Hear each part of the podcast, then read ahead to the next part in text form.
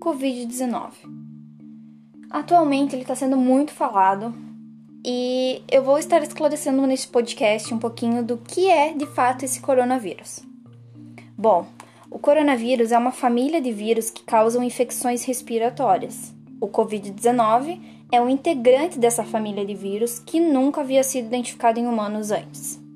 Esse vírus causa uma doença respiratória semelhante à gripe e tem sintomas como tosse seca, febre, cansaço, dores no corpo e falta de ar. E os grupos de risco? Bom, todo mundo tem falado e realmente é verdade. Esse vírus acomete principalmente idosos e pessoas com outras condições médicas como asma, diabetes e doenças cardíacas, pois são mais vulneráveis a quadros graves. A origem do vírus. Bom, a doença provocada pela variação da família coronavírus foi originada na China e nomeada oficialmente pela Organização Mundial de Saúde como Covid-19 no dia 11 de fevereiro. Ainda não está claro como ocorreu de fato a mutação que permitiu o surgimento desse novo vírus. A OMS emitiu então o primeiro alerta para a doença no dia 31 de dezembro de 2019, depois que autoridades chinesas notificaram casos de uma misteriosa pneumonia na cidade de Wuhan metrópole chinesa com 11 milhões de habitantes, sendo a sétima maior cidade na China.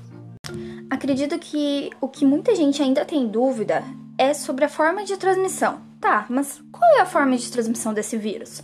Bom, o vírus pode ser transmitido através do contato com uma pessoa já infectada, que transmite o vírus por meio de tosse, espirros, gotículas de saliva ou coriza, ou então pelo ar.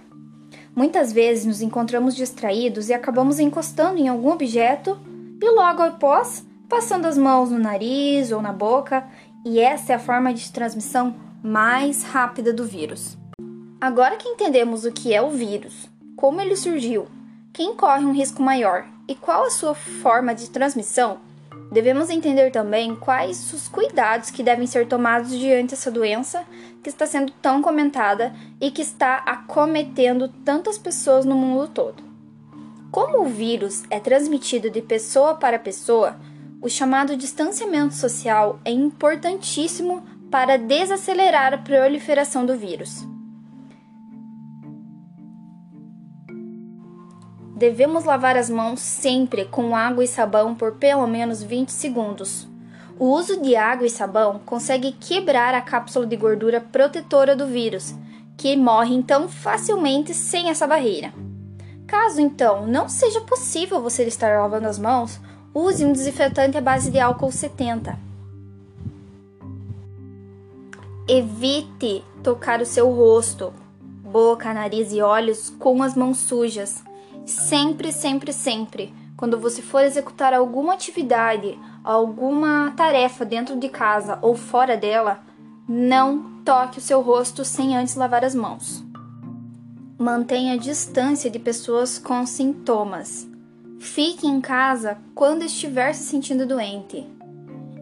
Ao espirrar ou a tossir, apoie o seu rosto no seu antebraço. Limpe e desinfete objetos com frequência. É importante que todos evitem lugares públicos ou com aglomeração de pessoas, pois isso ajuda a frear a disseminação do vírus.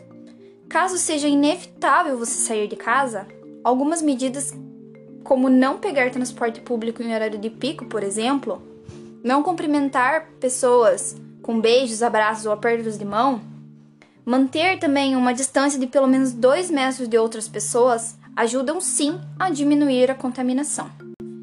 Quais as ações e medidas que o Brasil está tomando para o controle dessa epidemia? Bom, o Ministério da Saúde vai ampliar medidas para reforçar a assistência hospitalar no enfrentamento ao coronavírus no Brasil. Os primeiros reforços serão na atenção primária, a porta de entrada para receber os pacientes no SUS, para evitar que as pessoas procurem então os hospitais em um cenário de grande circulação do coronavírus. O programa Saúde na Hora será ampliado nos municípios, aumentando as unidades de saúde que ficam abertas até as 22 horas ou aos finais de semana para atender a população. Outra ação está o chamamento de médicos para o programa Mais Médicos, como reforço no atendimento nas unidades de saúde da família, uma organização da rotina né, dos pacientes com doenças crônicas.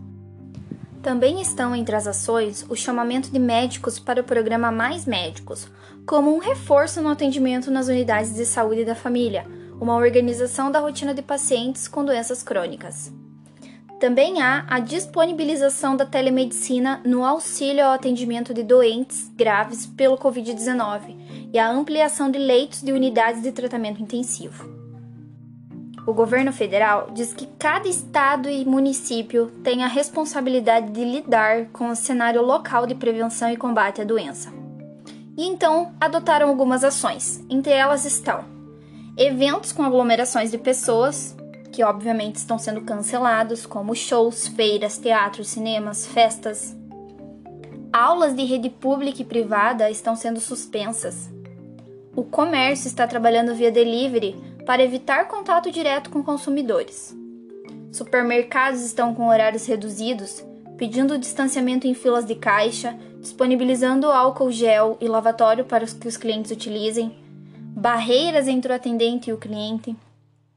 Há ainda o adiamento de viagens para que não ocorra a contaminação entre idas e vindas entre países e cidades. Outras cidades estão adotando a medida de toque de recolher para que idosos e demais pessoas que possam transmitir o vírus evitem sair de casa. Dentro das cidades, as prefeituras, juntamente com os agentes de saúde, estão disponibilizando números telefônicos para quem sinta algum sintoma do vírus possa ligar então e tirar dúvidas.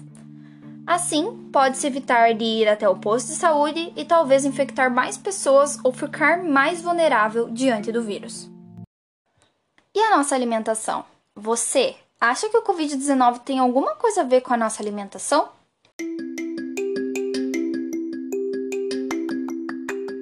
Apesar do que dizem algumas fake news por aí, não existe alimento ou nutriente milagroso que evite ou trate o Covid-19, essa doença causada pelo novo coronavírus.